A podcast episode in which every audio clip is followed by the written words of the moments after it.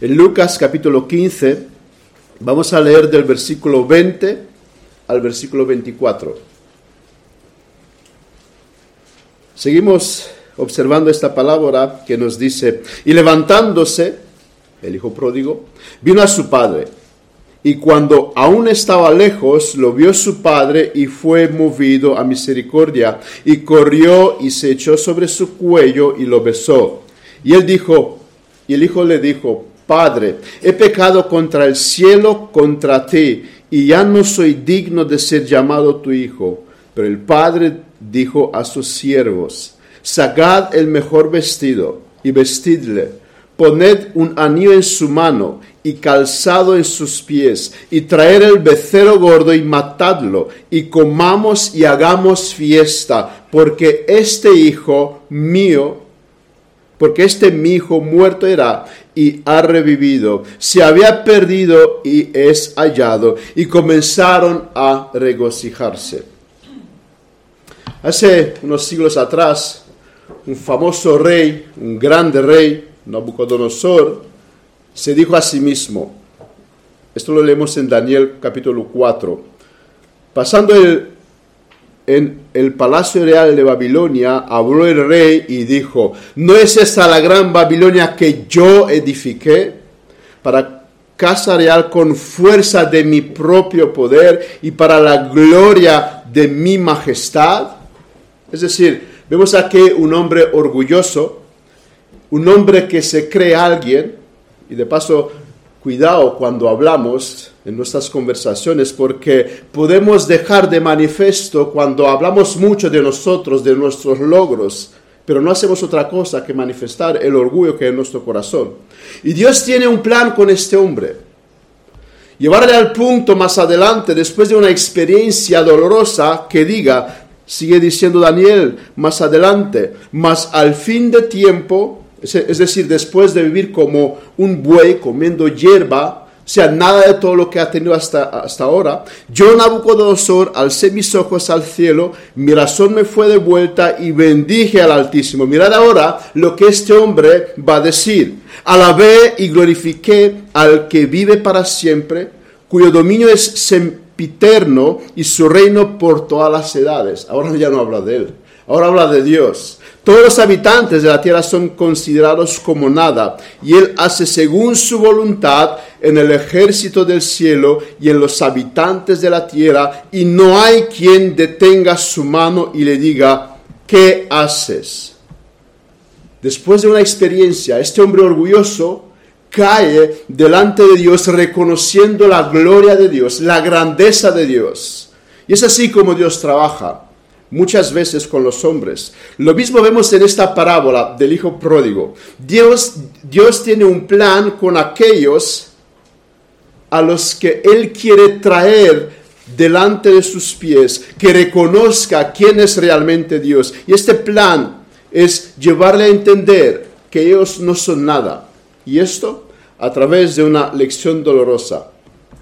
Hay, hay, quien, hay quienes consideran eh, cuando estudian esta palabra, parábola, cuando habla de esta parábola, que el Padre de aquí no es Dios. Y esto porque tropiezan cuando ve cómo el Padre de esta parábola actúa.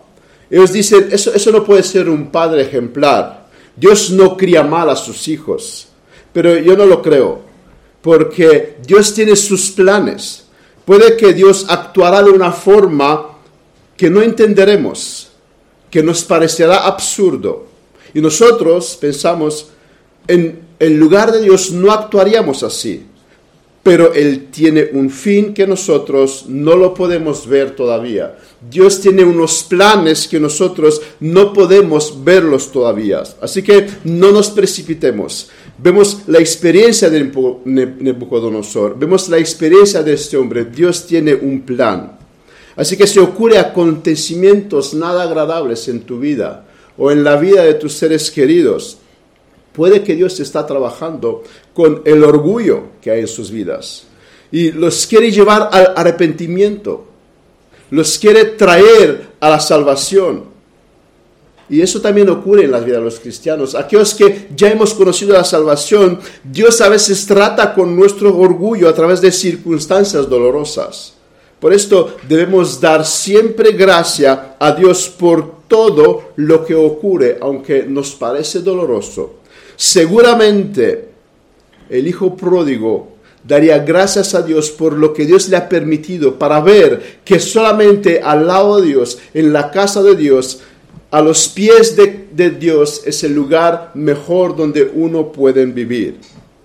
La vez pasada hemos dejado al hijo pródigo de vuelta a casa, que empieza a emprender este viaje. Él ha sido levantado de los, muertos, decíamos, y ahora va a actuar. Su vida va a tener un cambio radical. Dice Matthew Henry comentando este texto, esta parábola, que la parábola del hijo pródigo muestra la naturaleza del arrepentimiento por un lado y la prontitud del Señor para acoger bien y bendecir a todos los que vuelven a Él. Fin de la cita. Porque la marca indiscutible de la salvación es el arrepentimiento. Eso es algo, alguien que reconoce su pecado, pero no solamente lo reconoce, sino que viene a Dios, lo confiesa y lo abandona y se tira, si podemos decir de esta manera, en los brazos de Dios. Y es esto lo que vemos en este hijo pródigo, un hombre que se arrepiente. Y cuando uno reciba, reciba la vida, todo cambia. Él es consciente de su pecado él es consciente de su afrenta a Dios. Y si antes buscaba lejanía de Dios, ahora va a buscar estar, estar cerca de Dios. Y también es consciente que Dios lo recibió. Eso es muy importante. Él lo sabe, sabe que fue aceptado por Dios. Él experimenta el amor de Dios. Un cristiano que ha sido salvado lo sabe con certeza, porque Dios o ha puesto en su corazón esta, esta obra de gracia, él, puede ver lo que ocurrió en su vida, él es consciente. Hoy vamos a mirar al Padre. Vamos a detenernos a hablar sobre el amor de Dios. Decíamos en sermones pasados que las tres parábolas de Lucas 15, en primer lugar, nos quiere hablar, quieren resaltar el gozo de Dios en salvar pecadores. Es decir, el tema principal de Lucas 15 es el gozo que Dios tiene para salvar pecadores que se arrepientan. Alguien decía que esta parábola bien podría llamarse la parábola del Padre amoroso. Ahora, ¿quién no sabe que Dios es amor? ¿No?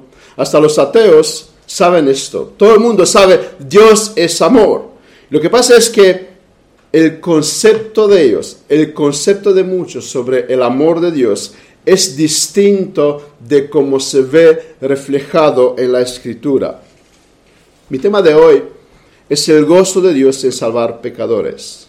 Jesús eh, está diciendo a estos fariseos, estos escribas murmuradores, vosotros me condenáis por predicar el Evangelio a los pecadores pero Dios goza en salvar a estos pecadores a través de esta predicación. Es el gozo de Dios recibir a estos pecadores.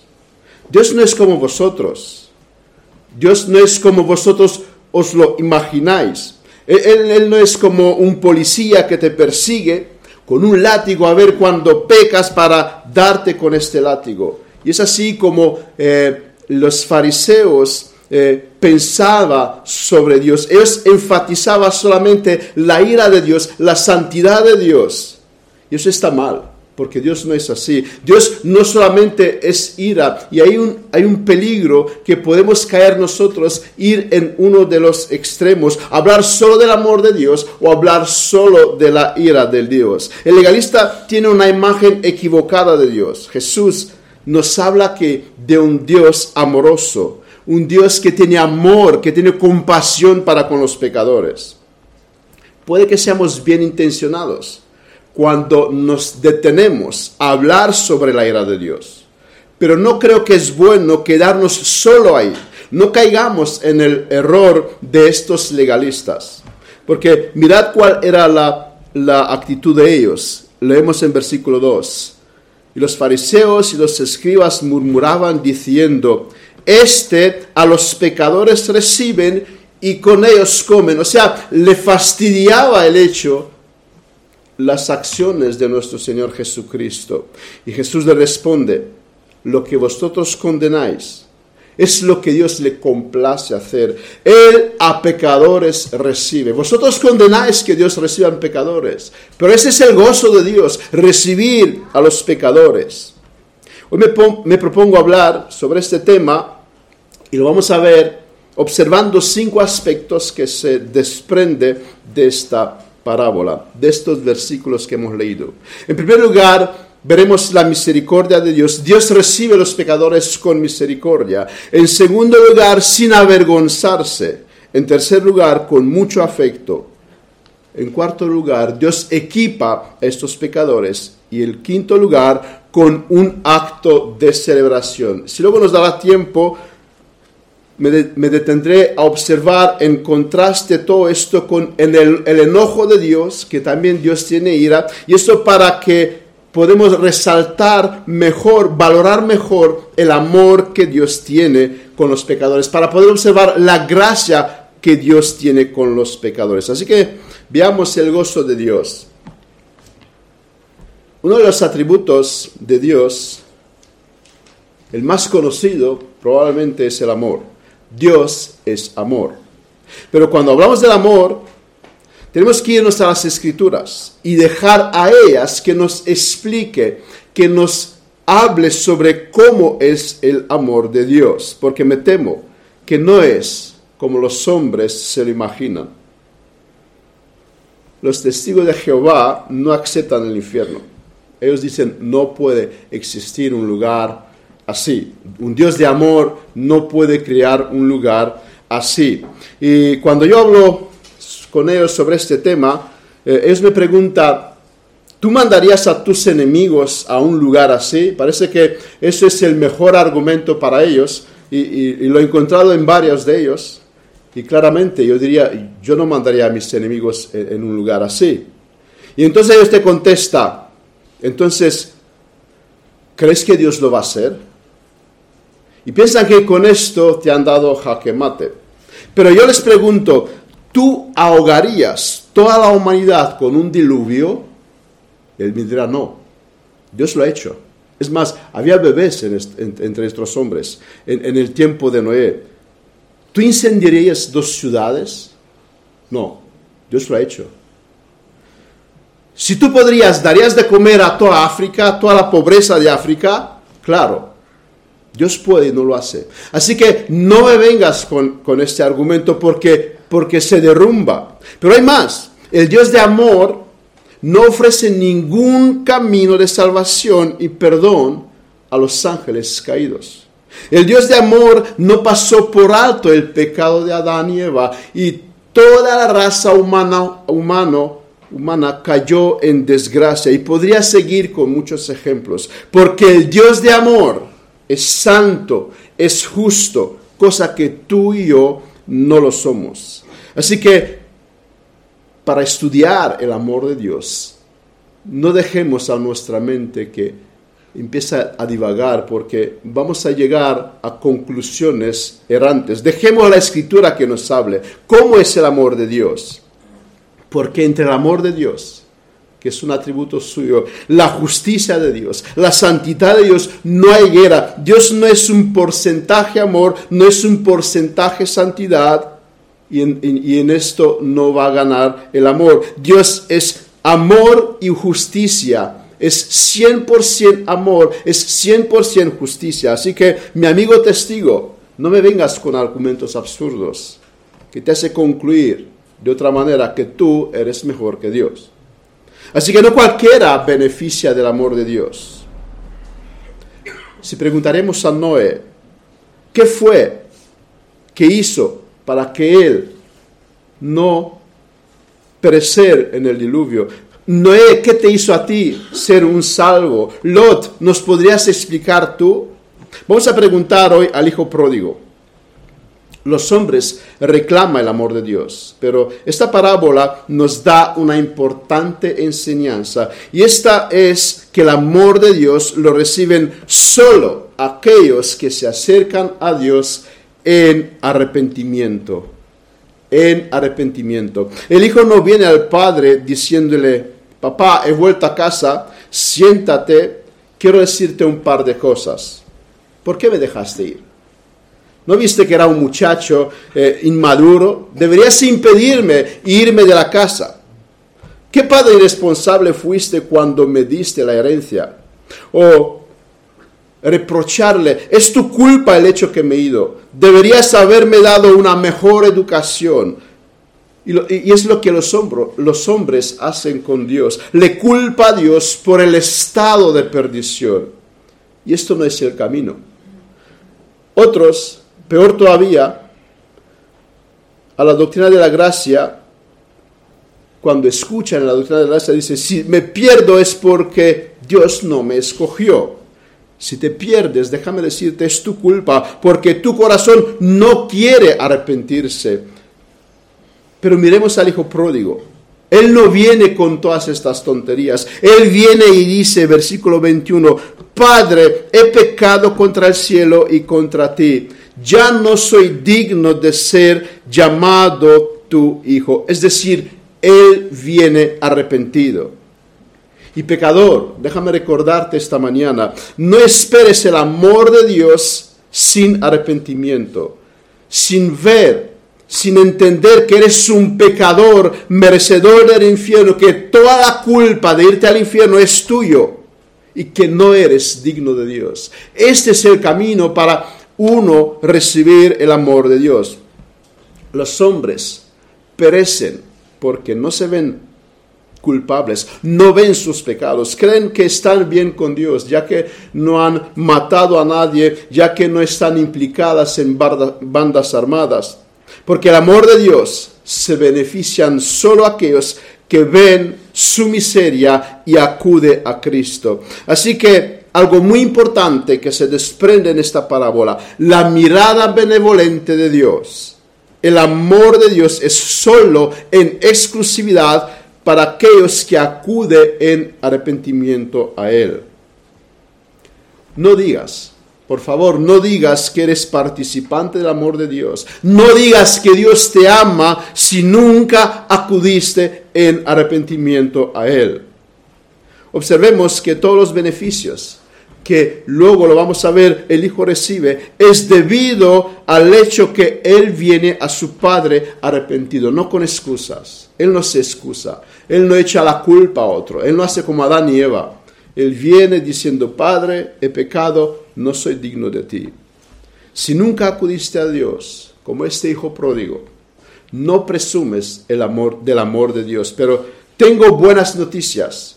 Si hoy lo haces, en un instante, en un instante gozarás de lo que el Hijo pródigo gozó, porque Dios es un Dios que recibe con gozo a los pecadores. Y oh, cuán inmenso amor reciben ellos, como estábamos cantando. ¿Cómo Dios recibe a los pecadores? Veamos los cinco aspectos. Versículo 20, y levantándose vino a su padre, y cuando aún estaba lejos lo vio su padre, y fue movido a misericordia. Se nos dice en primer lugar que el Padre fue movido a misericordia. ¿Y qué significa esto? Antes mencionaba a Noé. ¿Por qué Noé se salvó? ¿Fue mejor que los demás? ¿Él, él merecía? Se nos habla en Génesis 6 de aquellos tiempos y dijo Jehová, Raeré de sobre la faz de la tierra a los hombres que he creado, desde el hombre hasta la bestia, y hasta el reptil y la ave del cielo, pues me he arrepentido de haberlos hecho. Pero Noé halló gracia entre los ojos de Jehová. Esa es la causa por la que Noé se salvó. Él halló gracia. No nos dice que Noé era diferente. Él halló gracias ante los ojos de Jehová. Un poco más adelante se nos dice, versículo 5, y vio Jehová digo un poco más adelante, y vio Jehová que la maldad de los hombres era mucha en la tierra y que todo el signo de los pensamientos del corazón de ellos era de continuo solamente el mal. Y así se encontraba este hijo pródigo. Lo han demostrado al principio de la palabra. Él tenía que ser borrado de la faz de la tierra. Él fue un hijo rebelde. Él merecía esto. El hijo no merecía ser recibido de nuevo en la casa. Ningún pecador merece ser recibido en los brazos de Dios. Pero si esto ocurre, si esto ocurre, se debe al hecho de que Dios tiene misericordia. De Noé se nos dice que halló gracia. Esto es, Dios lo trató con misericordia. Una definición que encontré de la misericordia es que es una virtud que inclina el ánimo a compadecerse de los, sufrimientos, de los sufrimientos y miserias ajenos. La, misericordia representa el trato compasivo que se da a una persona más allá de sus méritos. Esto quiere decir que el hijo no recibió lo que mereció. Así que ser recibido en casa, en primer lugar, se debe al hecho de que Dios tuvo misericordia. Es así lo que se nos presenta en esta parábola. El Padre fue movido a misericordia. Y sé que sabemos de sobra esto, pero realmente somos conscientes el hecho que fuimos rescatados por Dios, fuimos recibidos por Dios debido en exclusividad a su misericordia. El hecho que soy salvo, el hecho que eres salvo se debe en exclusividad al hecho que Dios mostró misericordia para conmigo y para contigo, porque tú y yo merecíamos ser borrados de la faz de la tierra. No éramos mejores que aquellos del tiempo de Noé. Y de la misma manera, como Noé recibió gracias, nosotros en esta generación recibimos gracias. Hoy podemos estar en otro lugar, pecando de una forma bárbara, de una forma terrible, pero estamos en un lugar santo, adorando a Dios. ¿Por qué? ¿Quién hace la diferencia?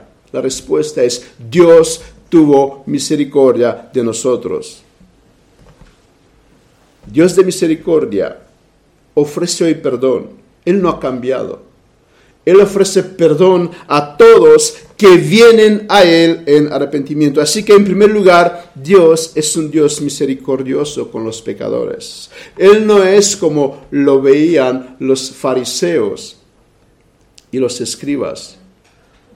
Y no podemos entender Qué grande es su misericordia, porque no alcanzamos suficientemente entender qué grande es su honra, su justicia, su santidad, su gloria, que un Dios como el Dios santo del cielo y la tierra se acerca a unos pecadores miserables como nosotros. O si entenderíamos la grandeza de nuestro Dios, mejor entenderíamos qué significó la misericordia de Dios.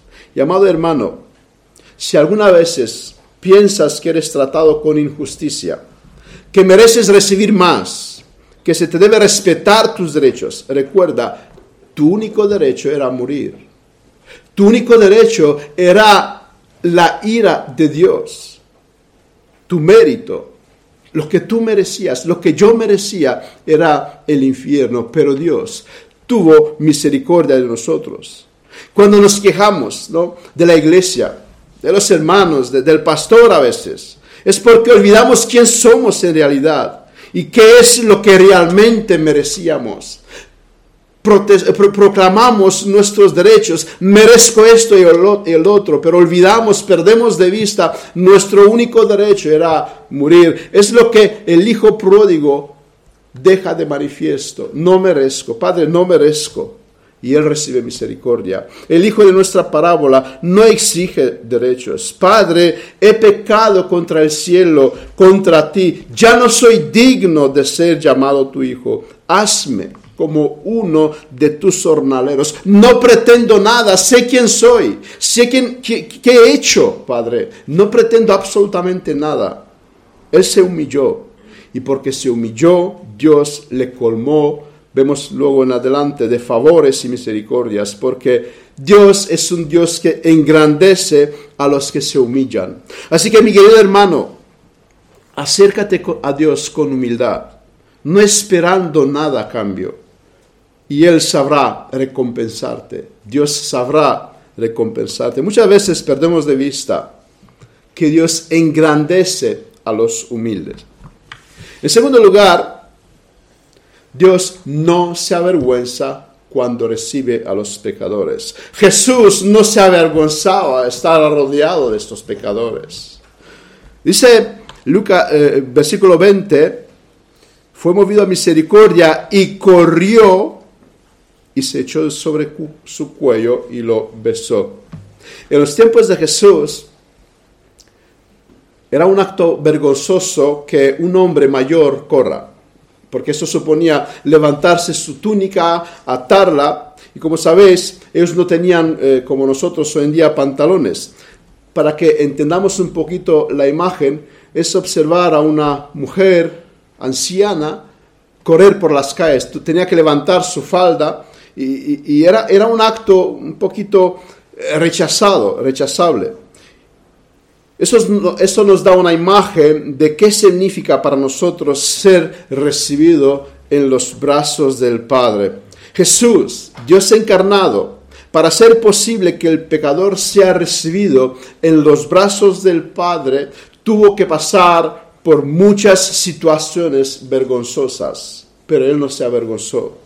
Él nació de una forma humilde. Tú y yo hemos nacido en un hospital, en una maternidad, Cristo nació en un pesebre. No había lugar en una casa normal para él. Aquel que creó todo este mundo, aquel que creó las casas y todo lo que hay, para él no han habido un lugar. Pero él no se avergonzó.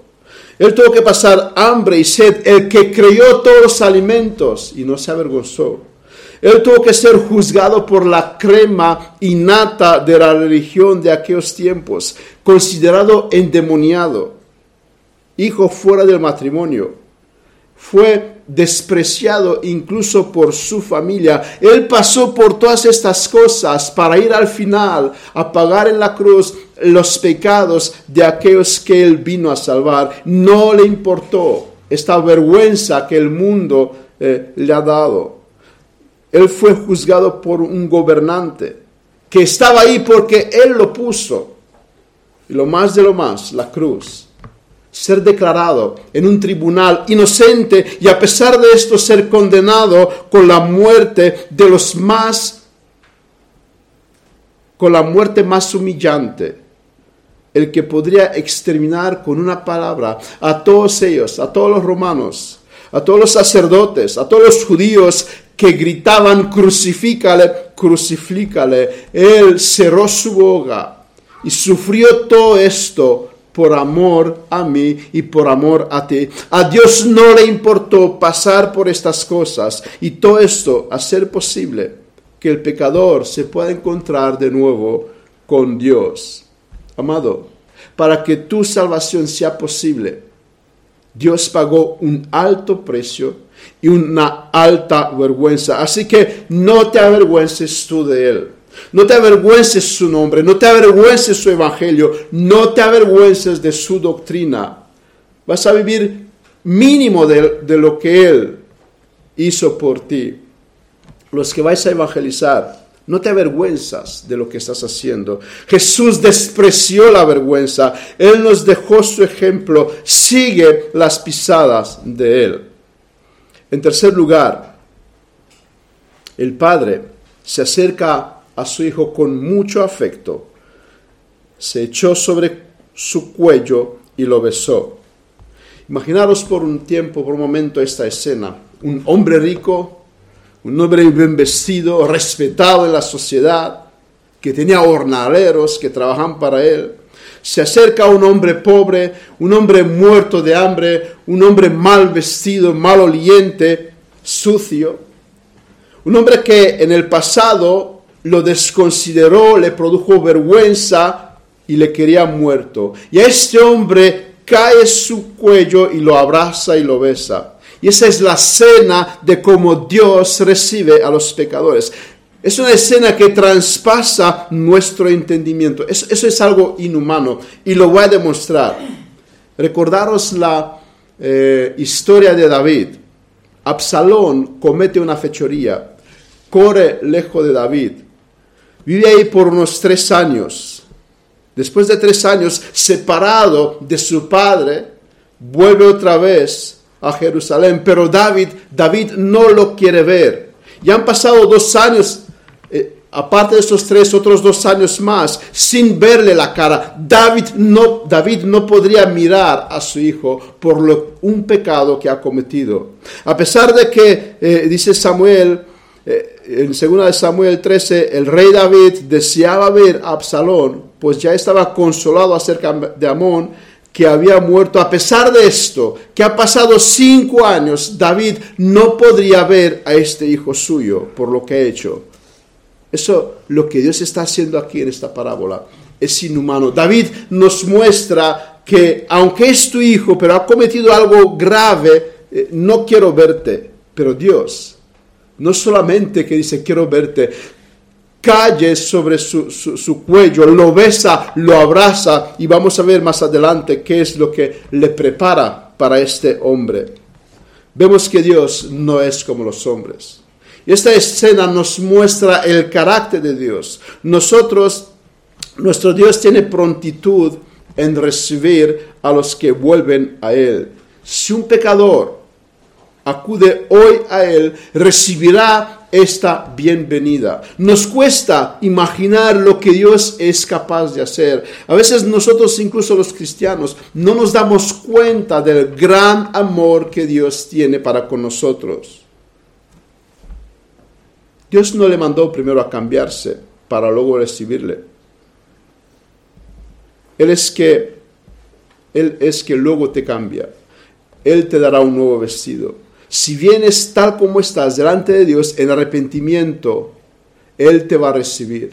Eh, yo cuando era joven, cuando era adolescente, pensaba, bueno, primero tengo que cambiar mi conducta, tengo que transformarme para que así me reciba Dios, pero, pero eso no es verdad. Ven a Dios en arrepentimiento y Él es el que cambiará tu corazón como hemos leído en la lectura adicional. Tampoco Dios te va a poner a hacer algunas penitencias y luego ya veremos si te voy a recibir. No, el Padre no le dice al Hijo nada de esto. Ni siquiera dice, pero, pero ven para acá, primero vete, dúchate, cámbiate, porque tenemos que hablar. No. Dice que él se echó sobre su cuello y lo besó y así es el encuentro de Dios con los pecadores. Qué gran Dios tenemos, qué grande es el amor de Dios. Efectivamente, Dios es un Dios de amor, pero para aquellos que vienen a Él en arrepentimiento. Y es un inmenso amor que alcanza nuestras imaginaciones. Los ateos dicen, Dios no existe. Cuando mueran eh, se le acabarán esta tontería, pero un cristiano es aquel que una vez tuvo este encuentro íntimo con Dios. El cristiano, el cristiano verdadero es uno que fue abrazado por este Dios, fue besado por este Dios. Esa es una realidad que ocurre en la vida de los cristianos. Y de nuevo digo, el mejor caso que conozco es mi experiencia yo soy testigo de cómo Dios me abrazó y me besó. Ese es un encuentro real. Me gustaría volver a revivir esta experiencia. Pero leí un escritor hace tiempo diciendo que eso es un único en la vida, que eso no se puede repetir. Y es así porque es un evento único en la vida. La fiesta no va a durar para siempre. Igual decía de la oveja perdida. Es al principio cuando eh, va a caminar en los brazos del pastor. Luego ya el pastor lo pondrá en el suelo y caminarán sus pies, caminarán por sus pies. Pero, y, y no digo esto para hablar sobre mí porque también sabemos, y el pastor nos dice, el púlpito no es el lugar eh, y no tiene que ser usado para que uno hable de él. Pero lo digo para confirmar que esta parábola no son meras palabras que tenían que reinar un libro de, de, religión. No es mera palabra que están ahí porque tenía que tener un, un número de páginas. Estas, estas parábolas esta parábola es la experiencia de todos los que vienen a Dios en arrepentimiento. Es decir, eso puede ser probado. El cristiano prueba que esta parábola es algo verdadero, es algo que pasa en la vida de uno que viene a Dios en arrepentimiento. ¿Conoces tú, mi querido amigo, de qué estoy hablando? ¿Ha sido tu experiencia esta? Hubo un día cuando el Padre te abrazó con afecto, cayó sobre tu cuello y, te besó. Bueno, dirán algunos, pero yo me he criado en un hogar cristiano. Yo nunca abandoné la casa de Dios. Siempre he tratado de hacer las cosas como un buen cristiano.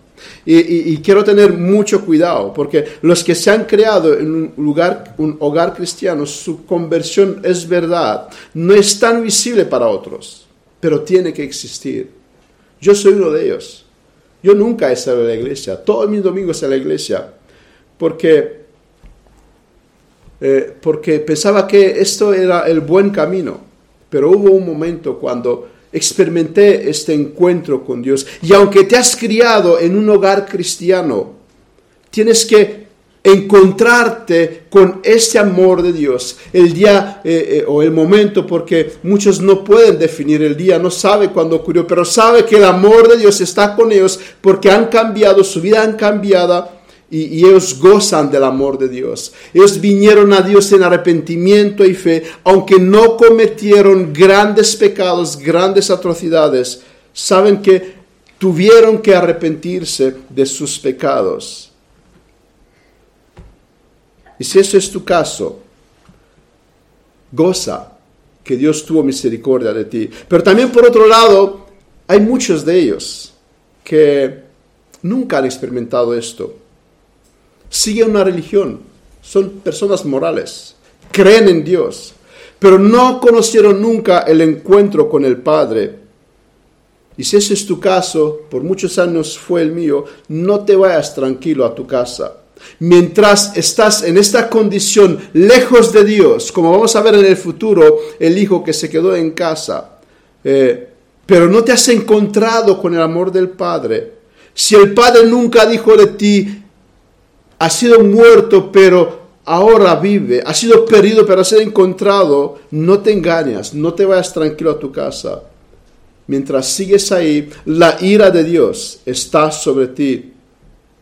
Así que piénsalo, reflexiónalo. Quiera Dios que toque tu corazón porque si de ti dependiera nunca lo reconocieras. En el cuarto lugar, vemos que Dios va a vestir a este hombre, va a equipar a este hombre. Eh, versículo 22, pero el padre dijo a su siervo, sacad el mejor vestido y vestidle, y poned un anillo en su mano y calzado en sus pies. Vemos aquí tres cosas que el padre hace. Esos son tres símbolos de lo que ocurre con aquellos que fueron recibidos por Dios. En primer lugar, se le da un vestido. Y no es un vestido cualquiera. No es solamente traerle un vestido, no. Es el mejor vestido. ¿Y qué significa esto? En Galatas 3:27, porque todos los que habéis sido bautizados en Cristo, de Cristo estáis revestidos. El vestido que el pecador recibe por Dios, al acercarse con arrepentimiento, es la justicia de Cristo. Y no hay mejor vestido que hombre puede llevar sobre sí, puesto sobre sí. Dichosos aquellos que hoy tienen este vestido, que se han vestido de Cristo, porque sin esto, vamos a ver en otra palabra, si Dios no lo va a permitir, sin este vestido de boda no puedes entrar en el cielo, no puedes estar en la boda del Cordero, no puedes entrar en el reino de los cielos. ¿Alguien conoce un mejor vestido que el hombre se pueda poner? Preguntemos a Adán y Eva, ¿conocen ellos un mejor vestido para tapar sus vergüenzas? Las religiones nos podían ofrecer un mejor vestido, el vestido de obras. Si les preguntas, aquellos que hacen vestidos de obras nunca encontrarán que este vestido taparán sus vergüenzas. Nunca sus obras serán suficientes. Ellos nunca tendrán la seguridad de haber recibido un vestido. Y cuando hablo con las personas eh, cristianas a la hora de evangelizar, eh, me gustaría hacerle una pregunta y les digo y, y le doy esta imagen. Imagínate que hoy llegas delante de Dios y Él te pregunta, ¿por qué debería dejarte entrar en el cielo? ¿Cuál sería tu respuesta? Es decir, ¿en qué confías tú para entrar en el cielo? Y me sorprende muchas veces la respuesta de ellos, porque no confían en la justicia de Cristo. Confían en sus obras. Bueno, he tenido mejor religión, yo no he hecho, no, no. pero no tienen. Este, este vestido que Dios le ha dado, que es la justicia de Cristo. No confía en Cristo para su entrada en el cielo. Eso es terrible. Porque si no tienes la justicia de Cristo, si no estás vestido con la justicia de Cristo, tú no vas a ir al cielo. Jacob le dio una túnica a su hijo José porque lo amaba, lo amaba más que a sus hermanos. Y Dios nos da esta túnica a los que Él salva porque nos ama, nos ama más que a los demás. En segundo lugar, eh, le da un anillo el padre le pone un anillo en su dedo y antiguamente el anillo eh, era símbolo de autoridad, mostraba el rango, mostraba la riqueza propia de un antiguo linaje. El anillo muestra la autoridad de una persona. Quien tiene el anillo tiene el poder. Y con colocar ese anillo en su mano, el padre no solo está diciendo bienvenido a casa, sino que le da de nuevo la responsabilidad y la autoridad. Tú ahora perteneces a la familia. Tienes de nuevo los privilegios de la familia. Y esa también es una imagen del sello del Espíritu Santo que recibimos sus hijos. Cuando somos convertidos, recibimos el Espíritu de Dios en nosotros, que da testimonio a nuestro corazón de que somos herederos del reino. Y de nuevo, eso es una tremenda realidad. Eso es, eso es de nuevo una demostración de que las escrituras son verdaderas palabras de Dios, el sello del Espíritu Santo. El cristiano es testigo de este hecho. El cristiano no solamente cree un libro, el cristiano ha experimentado que ese libro es verdadero que el Espíritu Santo es una realidad que entra en su vida cuando es traído a la salvación. Y hay que añadir también que Satanás conoce estos detalles y trata de engañar con falsas experiencias estas verdades. En tercer lugar, el padre le está dando unos calzados. Antiguamente los esclavos andaban descalzos, pero con ponerle las sandalias, él está diciendo, tú ya no eres esclavo, tú eres un hombre libre y cuando venimos a Dios somos libres, ya no somos esclavos del pecado, ya no somos esclavos de Satanás, de las mentiras.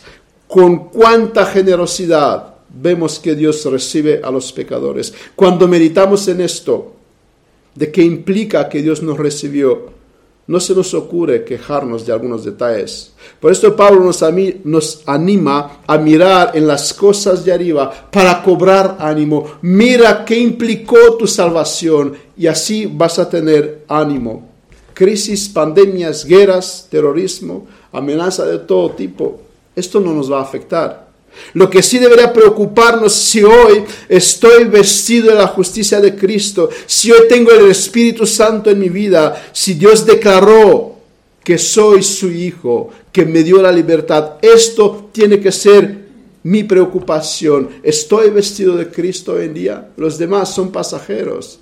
Los demás son detalles. Lo más importante es cómo es mi situación delante de Dios. Y en el último lugar, vemos que el Padre recibe a su Hijo con un acto de celebración. El Padre no se detiene aquí. Hay algo más. Versículo 23, y traed el becerro gordo y matadlo, y comamos y hagamos fiesta. El becerro gordo, como lo llamaban los judíos, tenían un propósito especial. No era un cualquier becerro. Ese becerro se engordaba en el, en el pesebre y al animal no solo que se le daba de comer, sino que se le forzaba a comer más y más. Y toda la familia, y en especialmente los niños, se interesaba en alimentar a este animal. Era, él era engordado para matarlo en alguna ocasión especial. Y hay dos ocasiones en que se puede matar este animal, en el cual los, eh, los judíos mataban este animal. Primero, si se recibía a una persona, se honraba a un huésped especial.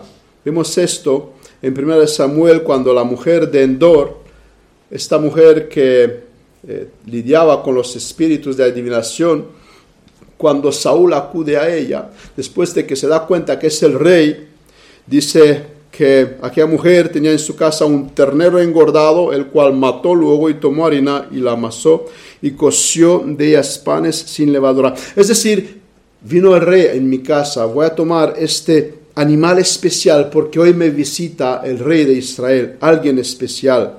Es decir, el hijo que llegó en casa, el padre está transmitiendo con tomar el becerro, y matarlo, han venido alguien especial. El Padre quiere dar a conocer a todos los demás, aquí hay alguien especial. Y el hijo mayor se da cuenta de esto. El, hijo mayor sabía estas imágenes, porque miramos más adelante, más él respondió y dijo al padre, he aquí tantos años te sirvo, no habiéndote desobedecido jamás, y nunca me has dado ni un cabrito.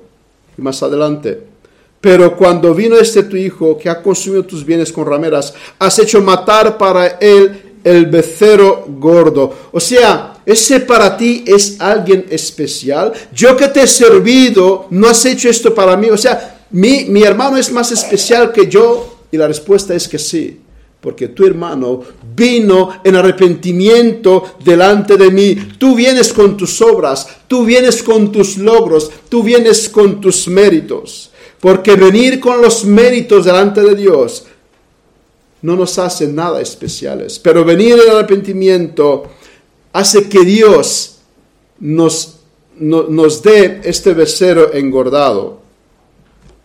¿Crees que mereces la aprobación de Dios? Al menos que no es por tu arrepentimiento, no te hagas ilusiones. Y segundo, en segundo lugar, el becerro gordo era matado algunas veces como un sacrificio especial para el Señor. Vemos esto en Amos capítulo 5, versículo 2. Y si me ofreciereis vuestros holocaustos y vuestras ofrendas, no lo recibiré, ni miraré a las ofrendas de paz de vuestros animales engordados. Es decir, los judíos también traían como sacrificio especial a Dios a estos animales. Y estas parábolas nos quieren transmitir también otra verdad importante. Este versero nos habla de un animal preparado para ser sacrificado para Dios. Aquí vemos el antitipo de Cristo. Este becerro es el antitipo de Cristo. Dios preparó un cordero inmaculado antes de la fundación del mundo y lo sacrificó para recibir a los pecadores. Y los pecadores que vienen a Él se alimentan de este sacrificio. Cristo es el sacrificio traído para Dios y por Dios y Él es el alimento que alimenta a los pecadores arrepentidos. Por esto Cristo dice en una ocasión, el que come mi cuerpo y bebe mi sangre tiene vida eterna. Es decir, tenemos que alimentarnos de Dios tenemos que alimentarnos, digo, de Cristo, de este sacrificio que Dios dio para los pecadores. Y comenzaron a regocijarse. Y luego hay fiesta. Es decir, descansar y gozar, porque es eso lo que van a vivir de ahora en adelante los pecadores redimidos. Descansar en el Señor y gozar de lo que Él ha preparado su regocijo, nuestro regocijo tiene que estar siempre en el Señor. No lo busquemos en las cosas de este mundo.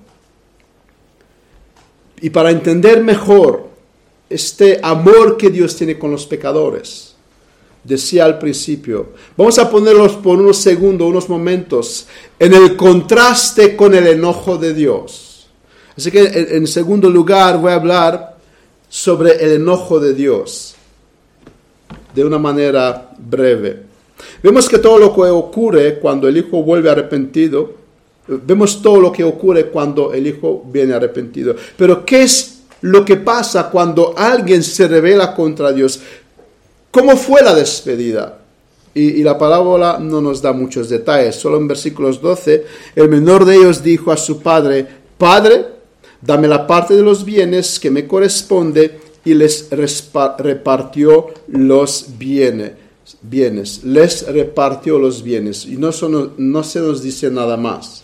Pero nos podemos imaginar no creo que se despidieron con una cara sonriente y alegre. Nos dice el profeta Isaías hablando de los rebeldes, porque este hombre es un, hijo rebelde, es un hombre rebelde. En capítulo 63, versículo 10, mas ellos fueron rebeldes e hicieron enojar su Santo Espíritu. Y, y mira cómo Dios actúa, cómo Dios acciona para con rebeldes. Por lo cual se les volvió enemigo y él mismo peleó contra ellos. Esa es la actitud de Dios con rebeldes. Dios es amor para los que se arrepientan, pero para que son rebeldes, dice Isaías, enemigo, pelearé contra ellos. ¿Cómo trata Dios a aquellos que le dan la espalda? A los hombres que se niegan a servirle, cómo trata Dios a nuestra generación postmoderna que se traduce en una sociedad que sacó a Dios fuera de ella. Antes de ver cómo Dios recibe pecadores arrepentidos, debemos también observar cómo Dios recibe a los rebeldes. Los incrédulos dicen, si Dios existe, debe manifestar su amor. Pero ¿qué nos dice Isaías?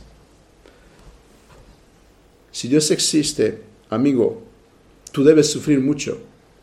Y no sufres todavía porque Dios tiene también paciencia. Las escrituras nos enseñan que Dios se porta como el enemigo de aquellos que se revela contra Él.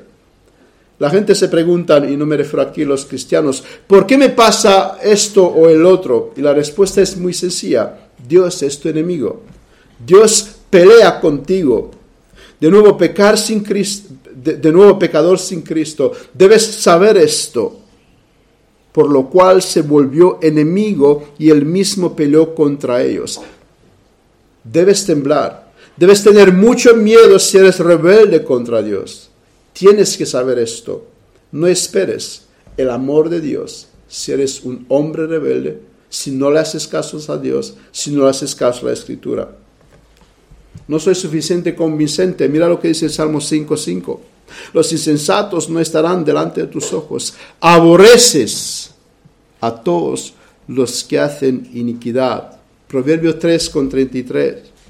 La maldición de Jehová está en la casa del impío, pero bendicirá la morada de los justos. La maldición de Jehová está en la casa del impío. Dios es amor y hemos visto el amor y hoy quería hablar del amor de Dios.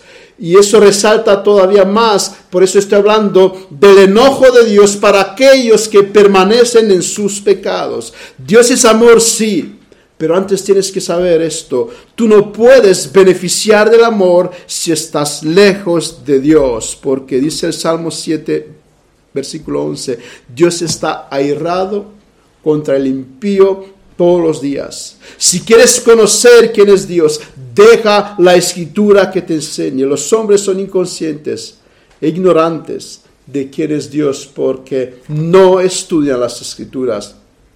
Y en conclusión, me dirijo en primer lugar a aquellos que han experimentado el encuentro con el Padre. Eres dichoso, eres muy dichoso, millones y millones que hoy están en el infierno te podrían confirmar esto.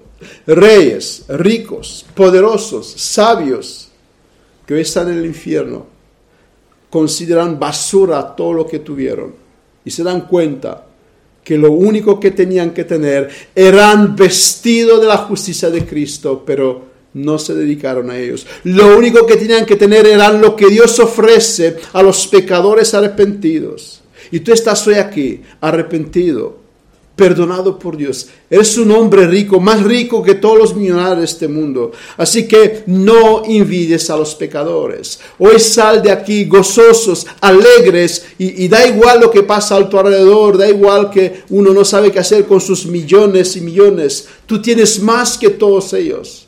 Tú tienes más que todos ellos. Dale gracias a Dios por, por lo que Él te ha dado. Eres un hombre dichoso.